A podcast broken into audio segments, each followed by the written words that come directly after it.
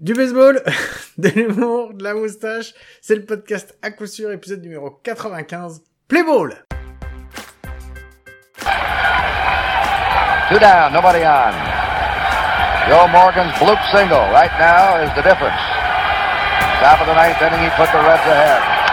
There's a high fly ball. It should be all over.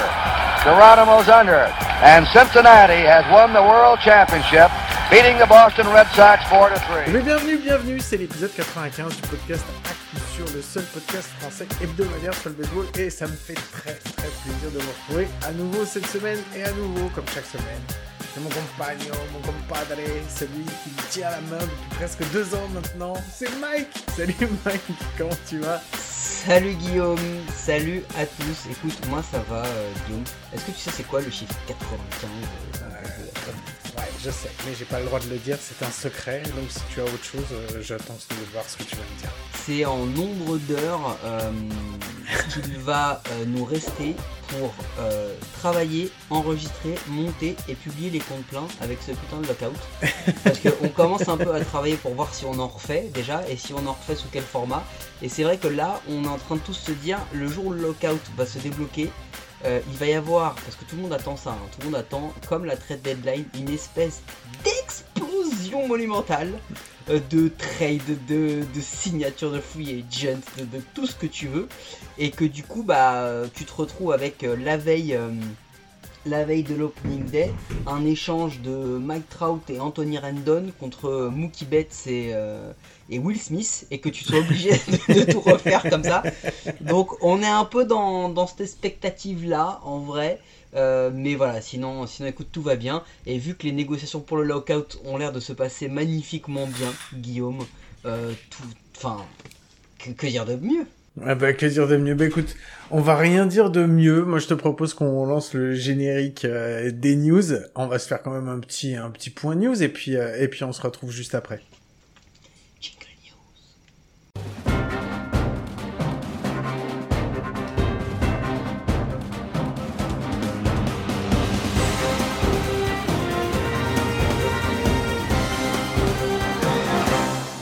Bon bah au niveau des news, hein, on va pas se cacher. Hein. Comme t'as dit, il s'est pas passé grand chose. Moi j'ai vu quelque Ah, chose qui est passé. On a j'ai ramé, hein. J'ai juste vu quelque chose qui est passé ce week-end, qui est au niveau du baseball français, et je voulais leur tirer un petit, un petit coup de chapeau à nos amis euh, Matisse et Tanguy Meurant. Donc, euh, donc voilà, je sais que en plus toi, Mike, tu as une, tu as une histoire particulière avec euh, avec Matisse. Presque charnel, mais. Voilà, presque charnel, mais voilà. Donc voilà, ils- ont signé euh, en, en NCAA junior, en division 1, euh, avec Cochise. Donc voilà, ils vont aller rejoindre euh, deux, deux Français qui jouent déjà là-bas. Euh, c'est euh, c'est Mathias Lacombe, Mathias Lacombe. Et, et Paolo Brossier, je crois. ou Paolo Voilà. Brossier, je ne sais plus. Et donc, euh, donc voilà, donc quatre Français dans la même équipe. Franchement, c'est cool. Donc, euh, donc voilà, je voulais leur tirer mon chapeau et puis euh, leur souhaiter euh, beaucoup de courage et puis bah, surtout de bien s'amuser. Donc euh, voilà, puisqu'ils partent là et euh, ils y restent jusqu'en juin, si j'ai con- si j'ai bien compris, si je ne me suis pas trompé. Non, je pense que tu as raison. C'est une bonne news. Effectivement, je l'ai vu. Je, je- moi, j'allais pas, j'allais pas en parler parce que je suis un mec assez égocentrique et égoïste. Mhm. Mais je trouvais que c'était, que c'était pas mal, que c'était pas mal d'en parler. Et c'est aussi signe de, de toutes les multiples discussions qu'on a pu, qu'on a pu avoir, pardon, euh, avec, euh, avec tous les, tous les membres des équipes et, euh, et aussi du, comment dire, des, des différents staffs. euh, euh, et du board de la fédération, c'est que bah il y, a un- il y a un vrai réseau, il y a une route maintenant hein, qui existe et on a de plus en plus de joueurs qui vont jouer à ce niveau-là. Alors peut-être que oui, ça veut dire aussi qu'on va perdre du, niveau en équipe de France parce que c'est plus compliqué pour ces joueurs de revenir, comme nous l'avait dit par exemple euh, Léo Gimignan. Mais euh, par contre, pour le progrès du- du baseball français, c'est magnifique parce que le jour où ces gars-là reviendront, forcément, ça va monter les exigences et ça va faire monter le niveau. Ouais, c'est ça, mais de toute façon, euh, même si euh, même si après ça débouche pas sur des, euh, des contrats professionnels ou enfin enfin voilà, même si c'est pas drafté, c'est le niveau le niveau de jeu qui va qui va augmenter. Donc de toute façon, c'est toujours toujours bénéfique. Et puis en plus voilà, quel Enfin, je trouve que c'est une super, je pense que c'est une super expérience aussi d'aller vivre comme ça pendant trois mois aux États-Unis, d'aller vivre ta passion euh, au pays, euh, au pays du baseball. Donc voilà, c'est pour ça qu'on leur tire, un, on leur fait un petit coup de chapeau, on leur fait un petit coucou, et puis, euh, et puis on espère qu'ils vont bien en profiter. On aura plein de questions à leur poser comme ça quand on les verra la prochaine fois. Est-ce que t'avais vu autre chose passer, toi, Mike, au niveau des infos? Ah bah, on a quand même vu un petit truc qui a, qui a créé des discussions la semaine dernière. Ah, Euh, donc, on- donc en fait, on, voilà, donc on rentre dans le sujet, euh, quasiment dans le premier sujet en fait. Bah, c'est pas vraiment un sujet puisque c'était une news. Le deuxième sera un sujet. Tu commences pas à refaire la conférence de rédaction comme, comme il te plaît, d'accord Euh, Non, le sujet c'était que nos amis de chez ESPN, parce que oui, ils ne le savent pas encore, mais ce sont nos amis, euh, ont relâché un top 100 ML... ah, excuse-moi, top 100 MLB players of all time. Mhm. Ce qui veut dire qu'ils se sont amusés à faire un truc que j'adore tout le temps euh, ne pas faire, c'est comparer les joueurs, les époques et dire qui est le meilleur de tous les temps sur une période de, de maintenant un petit peu plus d'une centaine d'années d'existence de la ligue. Mhm. Et donc ils ont comparé Babe Ruth et Mike Trout, ils ont Mhm. comparé Willie Mays et Barry Bonds, ils ont comparé Sandy Koufax et Randy Johnson. Ils ont comparé tous les joueurs depuis le début de la Merci, MLB parce en que je fait. pouvais- je pouvais le non, faire, euh, c'est pour ça que ça allait être chiant. J'attendais qu'il me coupe la parole, je me dis quand est-ce qu'il va se rendre compte que cette intervention ne sert à rien? bah ça a pas duré longtemps. Voilà. Voilà, ça va pas durer, il a quand même fallu trois comparaisons. Et du coup, ils nous ont pondu un qui est le GOAT, le meilleur joueur de tous les temps, qui est le 2, qui est le 3, euh, qui est le 25, parce que c'est important de savoir qui est le 25, Guillaume, Mhm. euh, qui est le 48, parce que c'est important de savoir qui est le 48. Et dedans, bah forcément, ça a créé quelques petites polémiques. Alors, on va pas vous dérouler tout le, tout le numéro 1, tout le classement. On va juste vous dire que les trois premiers sont dans l'ordre Babe Ruth, Willie Mays en Caronne. Euh, en 4, on a Ty Cobb et en 5, Ted Williams. Autant dire que concrètement, ça porte rarement à discussion. hein, cette partie-là, aujourd'hui. Euh, Après tout les- dépend dans quel sens, dans quel ordre tu les ranges. Tu les mets dans euh, l'ordre que tu veux, voilà, mais globalement, ton top 5, tu l'as à peu près là. Euh, on va dire que Lou Gehrig, Mickey Mantle qui arrive après. Bon, Lou Gehrig peut-être, Mickey Mantle, il y a eu des blessures, mais c'est quand même un mec qui a des chiffres qui sont tout bonnement incroyables. Et alors là, Mais tu, ouais, tu vas pas nous faire toute la liste, hein, donc vas-y. non. On arrive, on va commencer à se mettre sur les dossiers, on va dire, épineux, Guillaume. Vas-y, vas-y. Et en transition de la semaine dernière, est-ce que tu sais qui est le numéro 8 Oui, bah oui, je sais.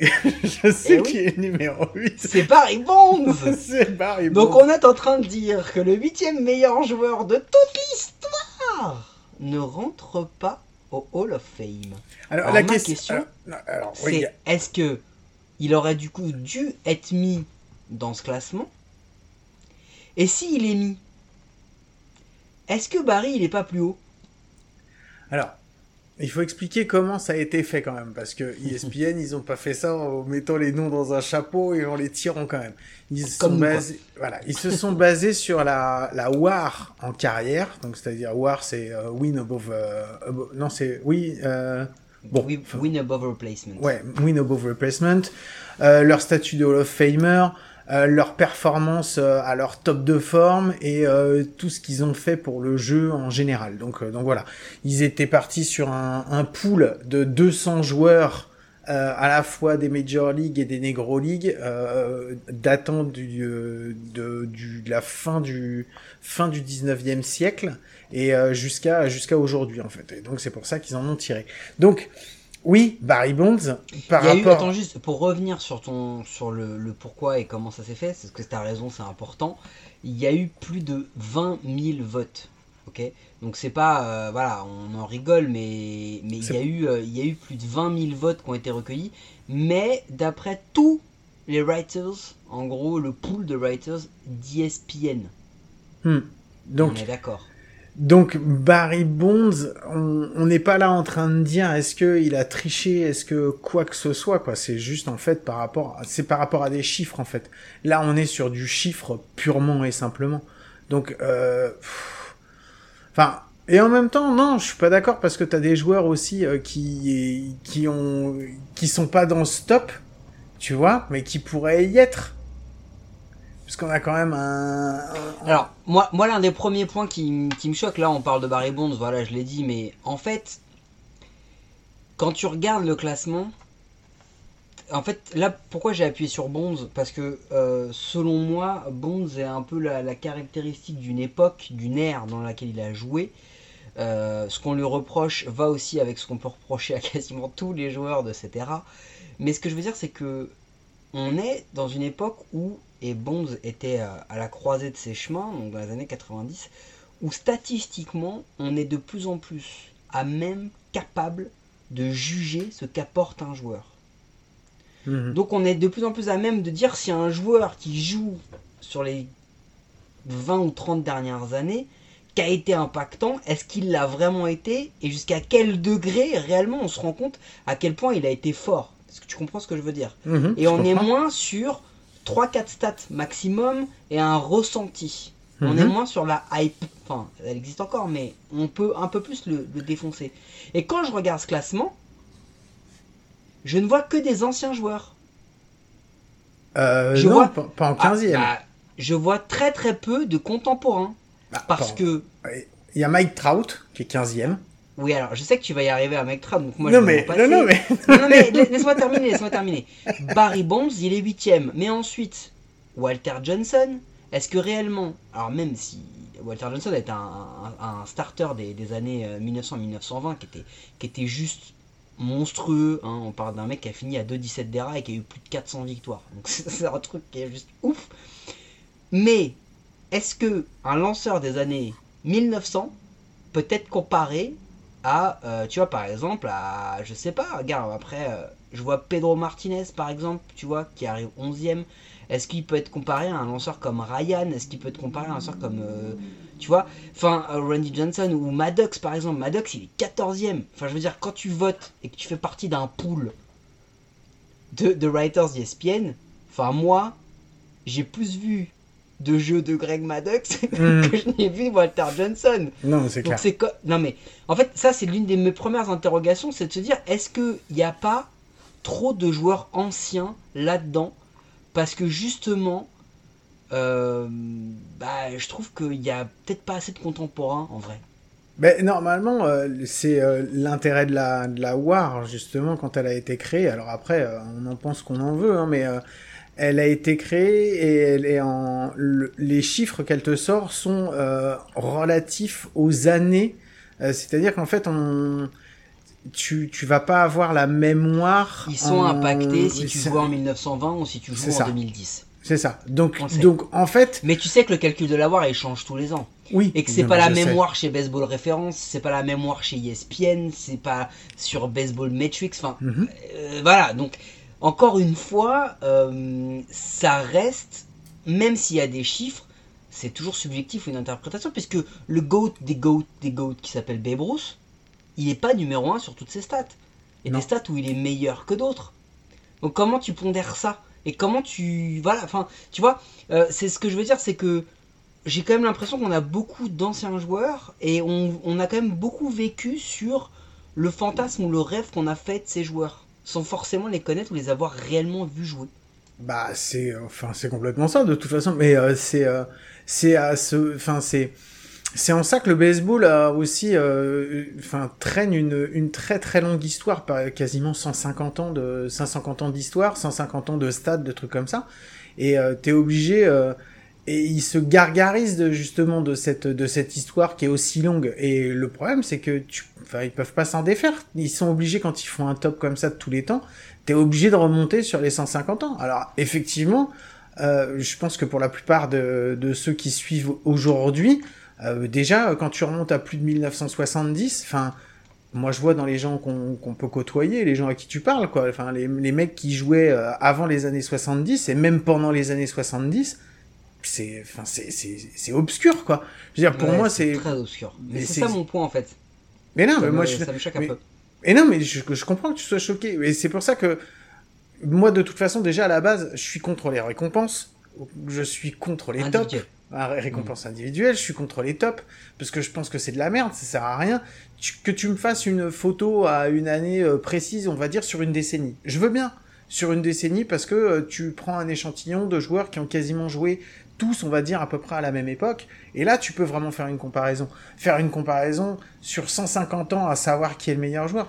Pourquoi c'est non mais pourquoi c'est Babe Ruth qui est, qui, est, premier? Enfin, je veux dire, pourquoi le Babe? En, quoi le Babe il est meilleur qu'un Hank Caron ou qu'un Willie Mays quoi? Enfin non, mais, sans déconner le truc, c'est qu'en fait, si tu veux, le Babe est certainement avec Jackie Robinson et et selon moi dans un autre genre euh, Barry Bonds les trois gars qui ont peut-être le plus transformé le baseball, d'accord euh, Parce que Jackie Robinson, la barrière des couleurs, Barry Bonds, parce que je pense que il est, Barry Bonds, il est la the cherry on the cake du dopage. C'est-à-dire que là, au bout d'un moment, quand Barry est arrivé, on a dit Bon les gars, là faut arrêter là. Il est en train de péter tous les records, il, il bah éclate tout le monde. C'est le problème, c'est que c'est dur de. C'est pour ça que Babe y est, parce que non mais attends, Babe, on l'a déjà dit, hein, on avait parlé dans le Caron, tu te rappelles, euh, il est l'icône et, et, il a représenté des choses. Et tu sais, il y a dans, dans j'ai entendu Buster Olney, donc un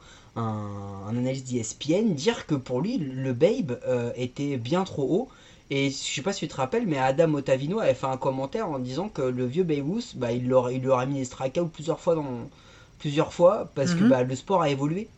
Donc, euh, donc oui, c'est un peu, c'est un, un, peu ça. Euh, euh, mais tu vois, on en parlait. Il y a plein de noms qui suscitent des, qui suscitent des, des, des, des, choses comme ça. Attends, juste avant que tu ailles vers le nom qui a suscité le plus de remous, parce qu'il y en a quand même eu un, je voudrais juste noter que les trois joueurs dont on a parlé l'année dernière et cette année pour le Hall of Fame et qui n'y sont pas rentrés, donc ces trois joueurs qui n'ont pas été élus au Hall of Fame sont quand même dans les 18 premiers.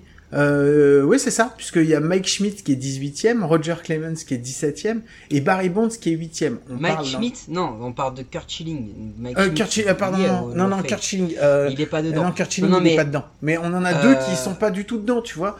Donc c'est, euh, c'est, enfin, le, c'est pour ça que tu fais un top, à côté de ça, et tu le sors à peu près au même moment. Non, mais ce que je veux dire, c'est que tu sors un top à peu près au même moment où t'as le, le Hall of Fame qui est fait. Tu sais, enfin, tu vas pas me dire que ESPN, ils savaient pas pertinemment qu'en sortant ça avec des, des, des numéros comme ça, qu'ils allaient pas faire un buzz et que ça allait pas gueuler dans, dans les chaumières. C'était évident, quoi.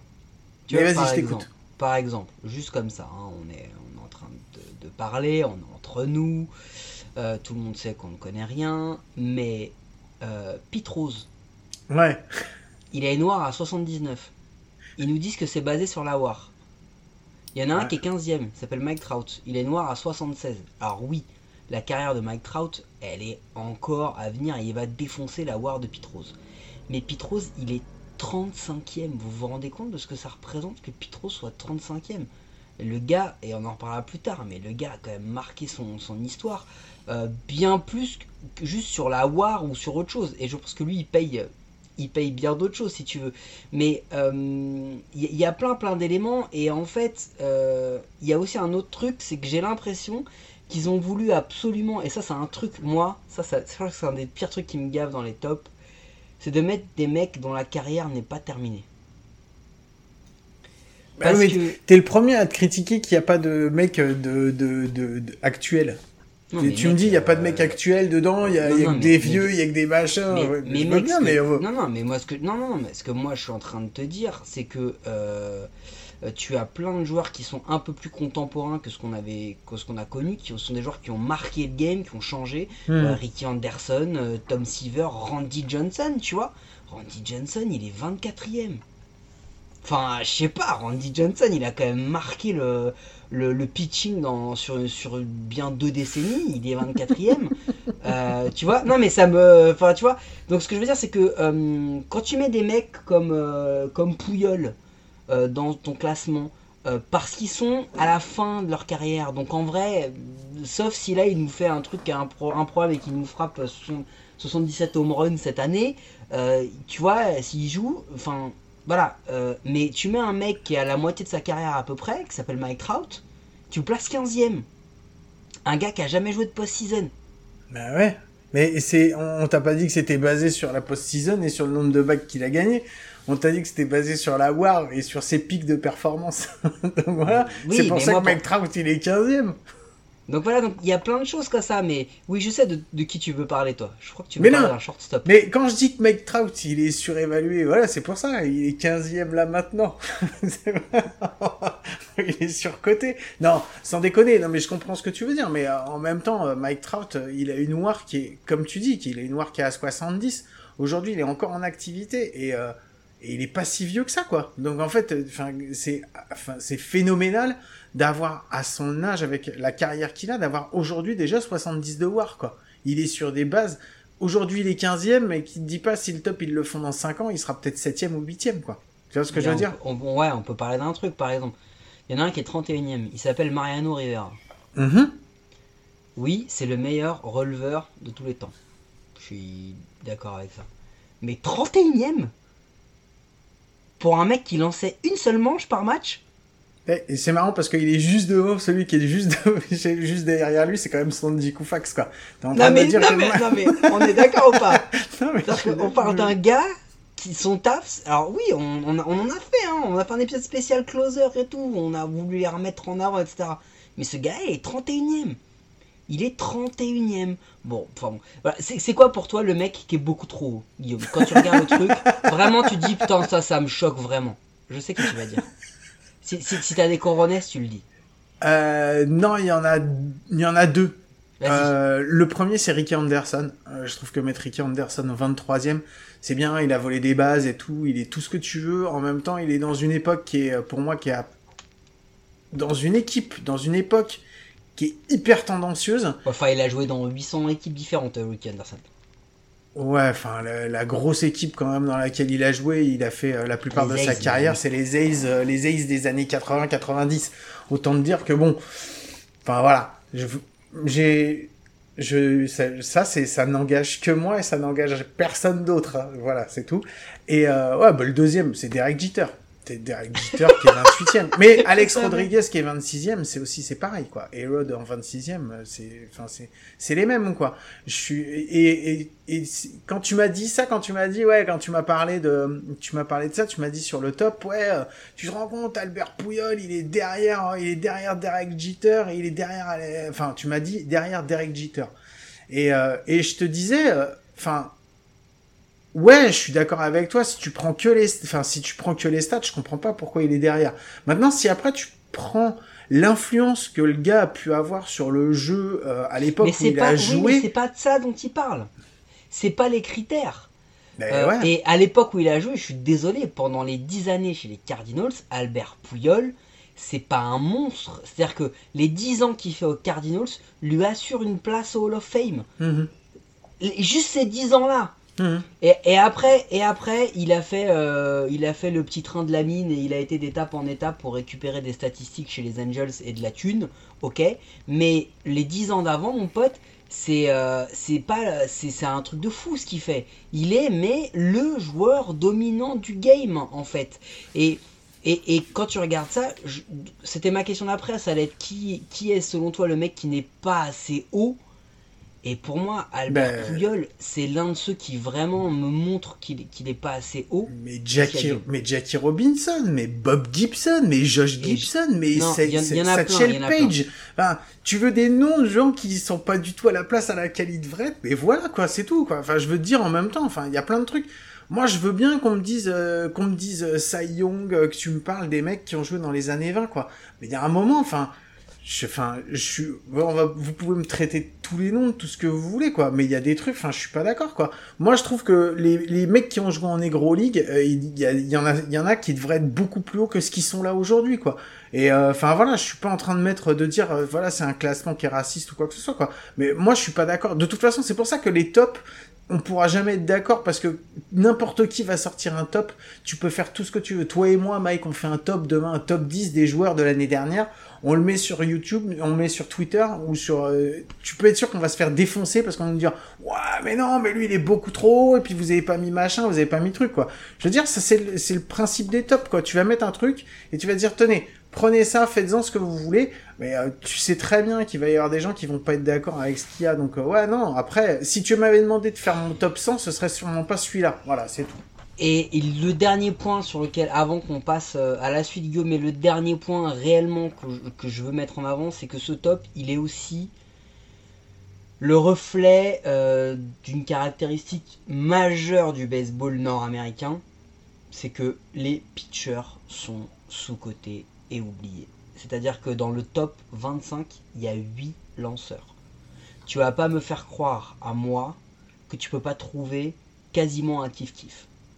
Tu vois, un 12-12 ou un 12-13 parce que le, enfin, tu te rends compte 8 pitchers sur le top 25 et ils sont pas dans le top euh, 7 ou 8 hein. Je veux dire euh, voilà. Ah, mais me lance pas sur les lanceurs. Enfin, le, le, l'un des plus Oh, grands lanceurs lance de pas sur les lanceurs, Le.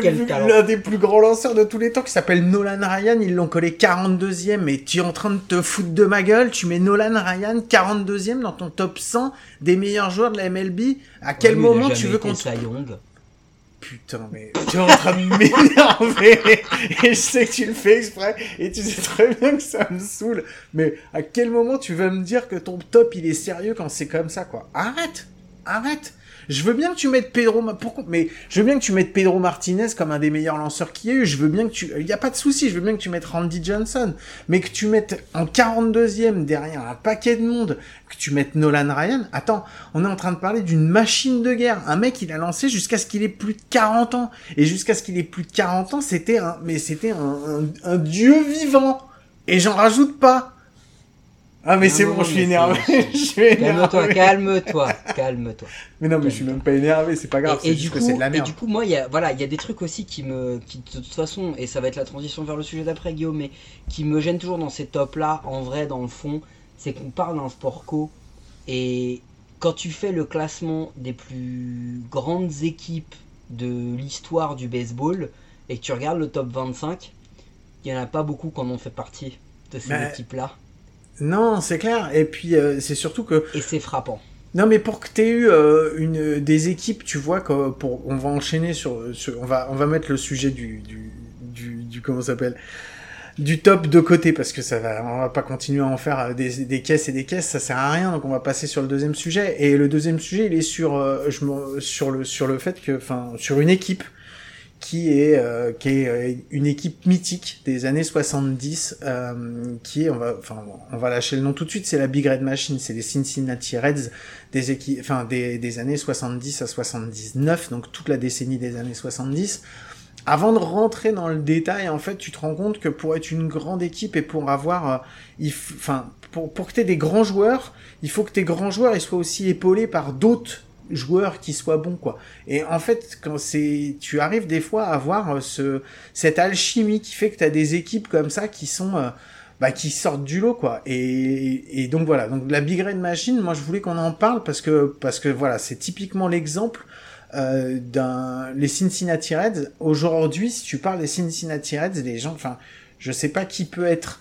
euh, fan des Cincinnati Reds depuis les 10, 15 ou 20 dernières années, quoi, parce qu'ils ont pas fait grand chose. C'est un peu pourri comme équipe, les Cincinnati Reds. Pour, pourri, pourri, je sais, je sais pas si, si réellement on peut dire pourri, mais c'est vrai que, en fait, si on fait le comparo par rapport à ce qu'ils ont fait dans les années 70, il faut quand même remettre un peu d'ordre. C'est-à-dire que si vous ne les connaissez pas, ils s'appelaient The Big Red Machine. euh, C'était le surnom de la franchise à ce moment-là. Mais on les a aussi surnommés The Great Eight.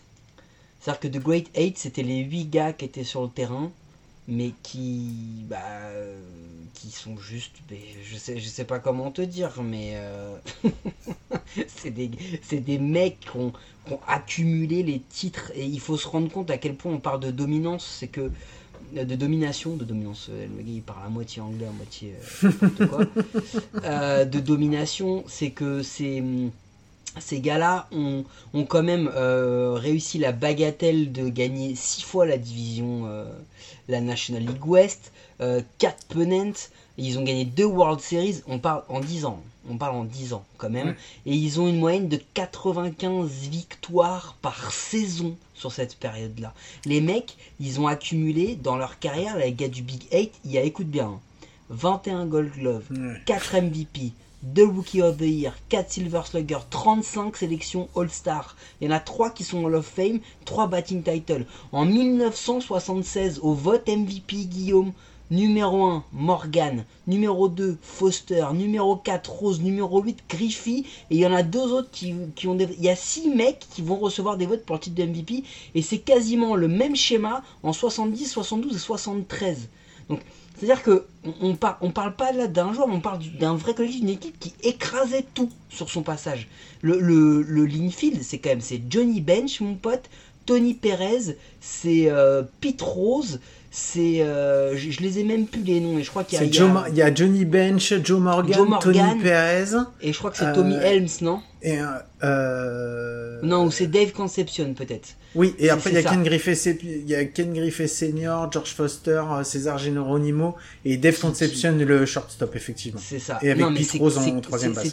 En fait, ils ont, ils n'ont pas marqué une époque. C'est c'est parmi les euh, cinq plus grandes équipes de toute l'histoire, avec Enfin. le Bronx Zoo, avec d'autres quoi. Ouais, c'est ça, ouais, parce que déjà, de toute façon, en fait, c'est euh, Sparky Robinson, c'est donc euh, également un Hall of Famer qui, est, euh, qui devient leur coach dans les en, en 70 d'ailleurs. Et euh, dès la première année, en fait, ils sont à 102, 102, ouais, 102 victoires en 1970. Ouais, 102 victoires. Euh, 102 victoires, donc euh, donc voilà. Bon après ils font la post-season, ça se passe pas pas top. Ils se font sortir par les euh, par les Orioles. Et non, et toi, ils perdent en World Series. ouais contre les oui, mais contre Ouais, les ouais pas enfin, top. Ils perdent en World Ok, Series. autant pour moi, excuse-moi, oui, ils font NL euh, NL West, ils sont euh, ils sont NL Champ euh, en 70, ils font les World Series euh, et ils perdent contre le ils perdent contre les Orioles et euh, par contre l'année euh, c'est l'année 71 qui est vraiment toute pourrie, je crois qu'ils ont ils ont juste ils doivent avoir 67 victoires ou un truc enfin ils ont un ils ont un ratio qui est qui, est- qui est Ils sont, pas à, ils sont à 79 victoires, C'est finissent quatrième. Mais c'est simple, ils ont fini premier ou deuxième, de, hormis cette année-là, tout le temps. Ils ont tout le temps dépassé euh, à minima les 88 victoires, hormis sur 71. Quatre, euh, trois fois, pardon, ils vont dépasser les 100 victoires. Ils vont participer à 4 World Series, ils vont en gagner 2. non mais, enfin, on parle vraiment d'une équipe qui a, totalement, euh, totalement marqué le, marqué le jeu parce que surtout, ils l'ont fait avec des choses qu'on n'avait pas forcément vues. Par exemple, euh, un joueur comme Johnny Bench, on l'avait pas vu avant. Un receveur, enfin on l'avait pas vu avant. Euh, si, on l'a- on l'avait vu puisque les Yankees en avaient un, Mhm. mais euh, un- un- il bat le record de, de home run sur une saison qui vient d'être battu par, euh, par Perez l'an dernier.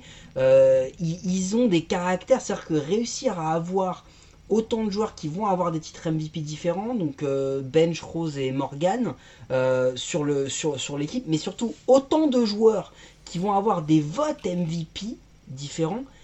C'est assez rare parce que c'est une armada et c'est pas une armada qui est faite à base de fric, une armada qui est faite à base de trade, mais c'est vraiment des joueurs qui, vraiment avant d'éclater chez les Reds, n'étaient pas, pas des stars. Non, mais c'est ça, et euh, c'est marrant parce que tu vois, Pete Rose, donc on en parle beaucoup euh, parce que, enfin, pour, pour le fait qu'il est pas au, au Hall of Fame, mais euh, c'est quand même le recordman de hit sur sur une carrière, hein, faut pas faut pas l'oublier, recordman de toute la MLB. Et euh, ce mec-là, c'est marrant, je savais pas en fait, donc il jouait en troisième base, mais est-ce que tu sais, au départ, il c'est pas un troisième base, au départ c'est- un outfielder. C'est un outfielder. C'est un outfielder quoi. Et c'est euh, et c'est Sparky Anderson en fait qui avait euh, il était avec son son troisième base à ce moment-là euh, qui ça allait pas dans c'était justement pendant l'année 70 ça allait pas le, le troisième base était pas assez euh, pas assez bon et il a dit euh, à Pete Rose, il a été le voir, il lui dit, euh, et ça te dit pas de prendre la 3 et tout, et puis euh, de, je te repositionne en 3, comme ça je vais pouvoir faire jouer. Et il fait, ouais, pas de souci, et c'est comme ça qu'il est devenu troisième base. Mais c'est un truc de dingue, en fait. J'ai- appris Non, ça. non, mais c'est complètement c'est complètement dingue mais mais, mais même au-delà de ça tu vois euh, il y a un truc aussi pour se rendre compte de l'impact qu'ils ont eu on peut sortir de petites stats est-ce que tu sais combien il y a eu de back-to-back depuis celui de 75-76 des Reds dans l'histoire de la MLB Bah, il y en a eu zéro. des back-to-back Bah, En si. 75-76 ils font ils font le back-to-back en 75-76 Ouais. ils gagnent deux fois les World Series est-ce que tu sais depuis euh, cette victoire des Reds en back-to-back combien d'équipes ont, ont- l'ont réussi ce back-to-back en MLB Mais il y en a pas, si Bah si, il y a les Yankees 67-78 avec Mr. October, D'accord, ouais, oui. avec euh, Reggie Jackson. Il y a les Blue Jays de 92 et 93. D'accord. Et il y a les Yankees de, de 98, 99 Oui, c'est vrai, qui ont 98, réussi, 98. qui ont réussi le, Non. le, le, le Oui, non, c'était en fait c'était les ouais, non, c'est excuse-moi, c'est parce qu'en fait c'était juste les deuxièmes à l'avoir fait euh, dans l'histoire. Je crois que la- les premiers c'était dans les années 20. Je me souvenais plus, Je sais pas si c'est les deuxièmes parce que je crois qu'il y a eu il y a eu les Aces dans les années 70 quand, quand on gagne 3, je crois. Euh, il me semble et peut-être les, Yankees qui ont dû le faire euh, Yankees ont dû le faire au moins 3-4 fois avant hein, facile hein. non non avant c'était beaucoup plus commun. Euh, les Aces l'ont fait pas mal hein, parce que c'est pour ça qu'ils ont autant de titres. Je crois qu'ils l'ont déjà fait 2-3 fois avant. Mais en tous les cas ce qui est sûr c'est que depuis euh, il y, y en a pas eu. Donc c'est pour vous dire à quel point c'est compliqué de, réussir ça. Et, et cette équipe est vraiment euh, elle, a marqué tout simplement l'histoire parce que elle a, elle a ultra dominé et que, euh, que peut-être que dans les équipes qui ont le plus marqué l'histoire et le plus dominé, il y a peut-être les Yankees de, des, des années 20 et celles des années 30 avec, enfin, euh, les années 20 avec Babe Ruth et celles des années 30 avec, euh, avec Joe DiMaggio, mais, mais en soi, réellement, et puis c'est même ça qui est ouf, c'est que quand vous regardez les classements des équipes qui ont le plus marqué, je veux dire, tu regardes le, top, le top 10, euh, t'as peut-être 2-3 équipes qui sont dedans et les Reds arrivent sur le podium alors que la plupart du temps c'est les Yankees de telle année, les Yankees de telle année, les Yankees de telle année. Et eux ils arrivent, ils arrivent euh, à réaliser cette performance là essentiellement parce qu'ils avaient des grands joueurs individuels, oui c'est vrai, mais ils avaient quand même un collectif qui était incroyable, incroyablement huilé, c'était incroyable. Mais tu peux un peu les comparer euh, bah, à, la, génération dorée qu'a eu euh, les, San Francisco Giants aussi, hein, euh, quand ils font les trois, les trois World Series sur sur cinq années, c'est un petit peu la même chose en fait quoi. C'est vraiment c'est c'est deux équipes qui étaient qui étaient complètes et où vraiment il y avait du monde et et où c'est des enfin on les c'est des c'est en fait c'est des joueurs qui ont assis leur domination parce que ils ont été au niveau auquel on les attendait.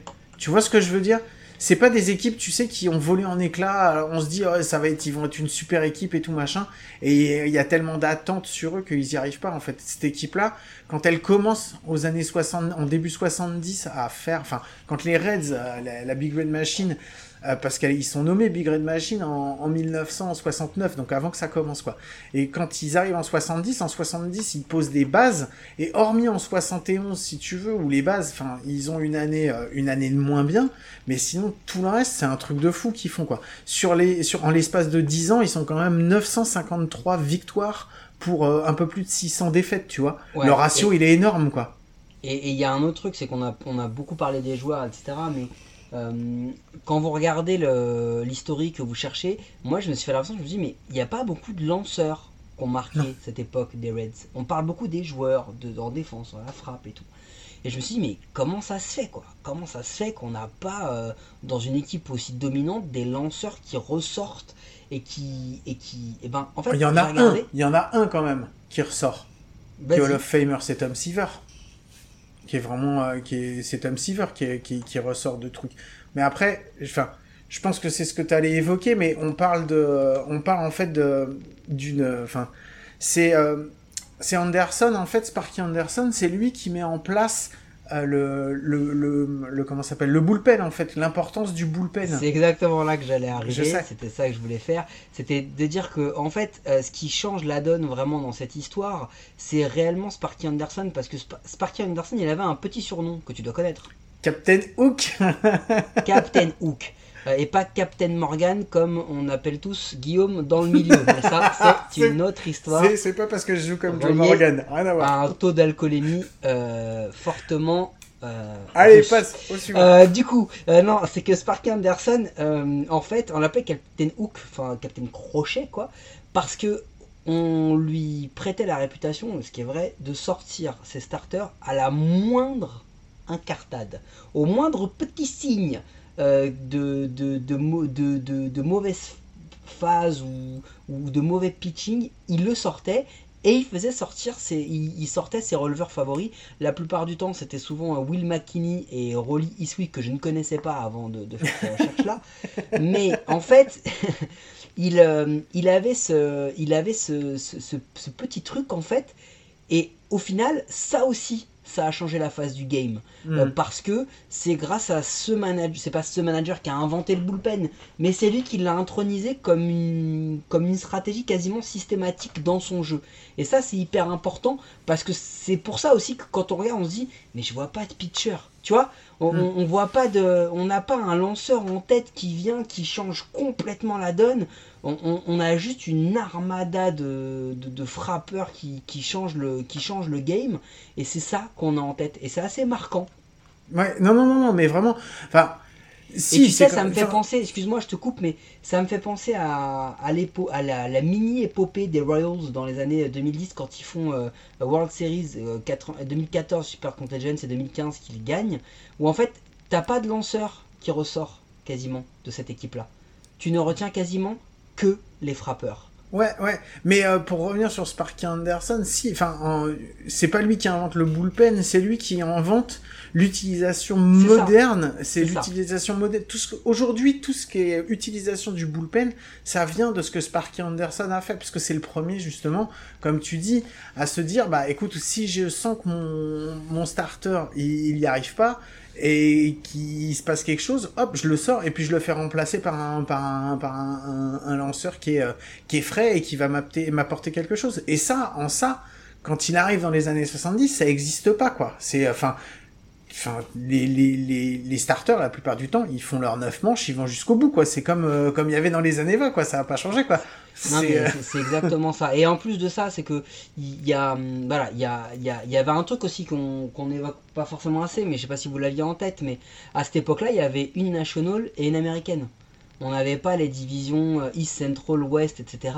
Et du coup, euh, il y a un truc aussi qui m'a marqué, c'est que ils ont quand même réussi les Giants, les Reds, à pendant une dizaine d'années switcher la rivalité. C'est-à-dire que les Dodgers étaient performants, euh, les Dodgers allaient, euh, y allaient et se, classaient euh, souvent, etc.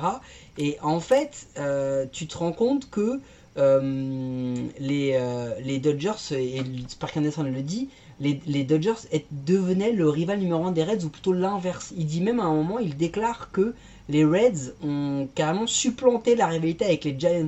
Alors mhm. que pourtant, New York Giants, Brooklyn Dodgers et puis ensuite San Francisco LA, tout était, tout était cousu de fil rouge pour que ce soit une grosse rivalité. Et à Mhm. ce moment-là, les Reds sont tellement bons, ils écrasent tellement d'équipes que du coup, ils en deviennent les, les, les concurrents numéro un des Dodgers et que finalement, ils ont créé, c'est eux qui ont créé cette rivalité au final. Ouais. Et euh, alors, on parle des euh, d'une décennie. C'est beaucoup dire en fait. En grosso modo, euh, les les Reds, enfin la Big Red Machine, c'est quand même 70, 77, enfin 70, 76. Et après, à partir de 77, ça commence à ça commence à changer puisque tu commences déjà à avoir des euh, t'as euh, c'est Tony Ça- Perez qui est ça tradé va, aux, ça aux va ça va à peu près jusqu'en 81 où ils ont encore un- une espèce de sursaut en post-season mais c'est vrai que ça commence ça commence globalement à s'éteindre là Ouais, c'est Euh, ça. Après, après le deuxième titre, après le, le deuxième World Series, en fait, ça commence à, bah, le baisser, back to euh, back il est il est il est difficilement encaissé puisqu'ils font l'une de leurs pires saisons en 10 ans en 77 mhm. euh, et, et ça devient ça devient dur pour eux ça devient dur Ouais, et puis c'est surtout qu'après, il y a les, les joueurs partent. En fait, le, le, le, le Great 8, il reste jusqu'au complet jusqu'à la fin 76. En 77, t'as déjà euh, Tony Perez qui est, euh, qui est tradé euh, au Montréal Expo. Et après, en 78, euh, t'as Sparky Anderson qui est viré. Euh, Pete Rose qui est tradé aux Phillies. Et, et voilà. Et après, à partir de 79, t'as quasiment, t'as quasiment plus personne. Il reste plus que trois joueurs, Non, trois puis- joueurs du Great vois, 8 qui sont dedans, quoi. Le 79 en plus ils se, ils se font sweeper par les pirates euh, donc c'est une bêtise en 80 ils y ont pas été euh, ils ont pas été en post-season mais euh, entre 77 où ils n'y vont plus en post-season malgré le, le titre de MVP de, de George Foster euh, ils vont retrouver les World Series seulement en 90 d'accord? Mhm. ils vont le gagner et alors après ça ils vont plus jamais refaire d'apparition en, World Series et je vais même plus loin ils font une entre 91 et 2021 ils font une apparition en NLCS une seule où ils se font sweeper par les Braves 4-0 donc euh, et c'est l'année du titre de MVP de Barry Larkin donc cette équipe là a marqué une génération, elle a, elle a marqué la MLB, elle fait partie aujourd'hui d'une des meilleures équipes de l'histoire, top 5 large. Euh, et le problème, c'est que bah, cette équipe n'a pas su se renouveler et qu'on arrive toujours à, ce- à cette idée de, vieille équipe qui était légendaire et qui, bah, au fur et à mesure des années, devient une équipe plus que lambda et qui bah, n'arrive pas à se renouveler. Ouais, c'est ça. Donc, euh, bah, c'était. euh, moi, je trouvais que c'était important quand même d'en parler parce que, bah, c'est pareil. Hein, moi, quand j'ai voulu qu'on en parle, c'était pas quand même la. c'était, euh, c'était vraiment pas l'équipe que je connais le mieux et c'était pas euh, l'histoire que je connais, que je connaissais le mieux. Et euh, je pense que, enfin, peut-être que toi, tu connaissais un petit peu mieux, Mike. Mais moi, quand on me parlait de Big Red Machine, je savais que c'était une grosse équipe dans les années Moi, je croyais que 70. un groupe de hard rock à la base. Mais c'est parce que c'est un groupe de hard rock. Ah oui, c'est devenu. Mais euh, oui, parce que quand tu cherches Big Red Machine, si tu précises pas baseball, d'abord on te, on t'envoie dans les pages musicales. Exactement. bon, ça va, je vois qu'on a Chose fait la même. vécue. Je vois qu'on a fait la même chose sur les sur les recherches. Mais je trouvais que c'était intéressant d'en parler parce que tu vois, surtout nous avec le prisme français qu'on a et euh, enfin moi, c'est vrai que depuis euh, tout ce qui est avant les années 80 euh, du baseball, j'ai du mal à, à savoir, ou à, moins- à moins que ce soit les grosses histoires et les gros joueurs et les trucs comme ça. Et donc ça, je connaissais pas et je pensais que c'était cool, euh, cool d'en parler. Donc, euh, donc voilà, bah merci Mike d'en avoir parlé avec moi. Est-ce que tu avais quelque chose à rajouter là-dessus? Non, je pense qu'on peut parler, euh, passer pardon, à la petite connerie, Guillaume, ou, comme on le dit si bien en anglais, Nah, Le bullshit time. bullshit time. Allez, on lance le générique et on se retrouve après. Were you trying to get crazy with this thing? Don't you know I'm loco?